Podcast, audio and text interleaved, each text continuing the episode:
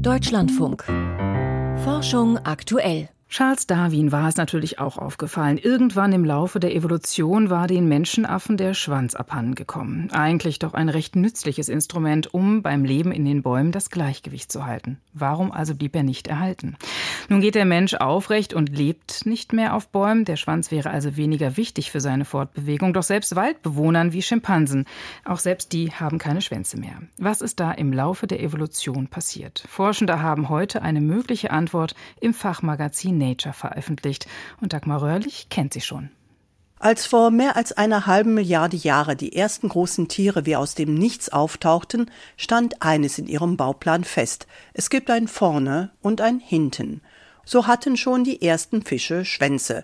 Und der Schwanz, er blieb ein charakteristisches Merkmal der Wirbeltiere, bis, ja, bis plötzlich vor 25 Millionen Jahren in den Wäldern Primaten ohne Schwänze auftauchten. Seitdem verzichten die Menschenartigen auf das nützliche Instrument. Wir haben uns die Genome der Menschenartigen angesehen und eine offensichtliche Frage gestellt, die bislang noch niemand gestellt hat, nämlich welche genetische Veränderung führte zum Verlust des Schwanzes? Italia Nai von der New York University School of Medicine und sein Team hoffen, den entscheidenden Hinweis gefunden zu haben, und zwar in Daten, die seit langem für jedermann zugänglich seien.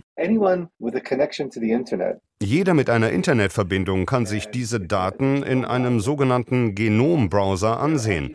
Damit können wir unser Genom mit dem von Schimpansen, Gorillas, Makaken oder Lemuren vergleichen.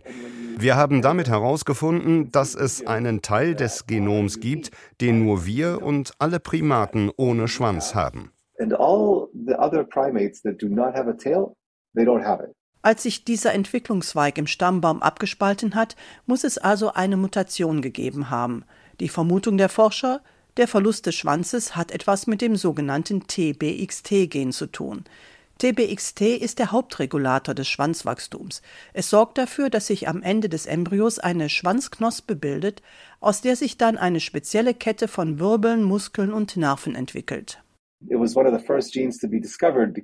Es war eines der ersten Gene, die entdeckt wurden, weil die Auswirkungen einer Mutation so groß sind. Es gibt Gene, bei denen Mutationen keinen großen Unterschied machen. Doch wenn dieses TBXT-Gen mutiert, stirbt der Embryo. TBXT ist also das, was wir in der Entwicklungsbiologie ein Meisterregulator-Gen nennen. Es sitzt ganz oben in einer ganzen Hierarchie und sendet den ersten Befehl, der vielen anderen Genen sagt, was sie tun sollen.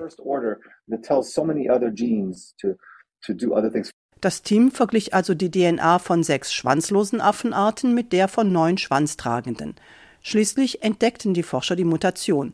Und zwar ist in das TBXT-Gen an einer bestimmten Stelle eine kurze DNA-Sequenz neu eingefügt worden. Genauer, ein Stückchen Junk-DNA, also ein Stückchen DNA, das keine Bauanleitung für Proteine liefert. Dieser vermeintliche Müll gibt dem Erbgut Struktur. Durch dieses Stückchen wird das TBXT-Gen unvollständig abgeschrieben und das dann angefertigte Protein erledigt seinen Job nicht mehr richtig. Sprich, der Schwanz fehlt. What's unexpected about this is that das Unerwartete daran ist, dass eine so große Veränderung, der Verlust eines Schwanzes, auf eine sehr kleine Veränderung im Genom zurückzuführen ist, und zwar in einem Teil, der normalerweise als Junk gilt. Wenn wir uns das Genom aller Menschenartigen ansehen, dann haben wir alle das gleiche Gen geerbt, durch das uns der Schwanz fehlt. Und die einfachste Erklärung ist, dass es sich um ein einziges Ereignis handelt, das sich dann vererbt hat.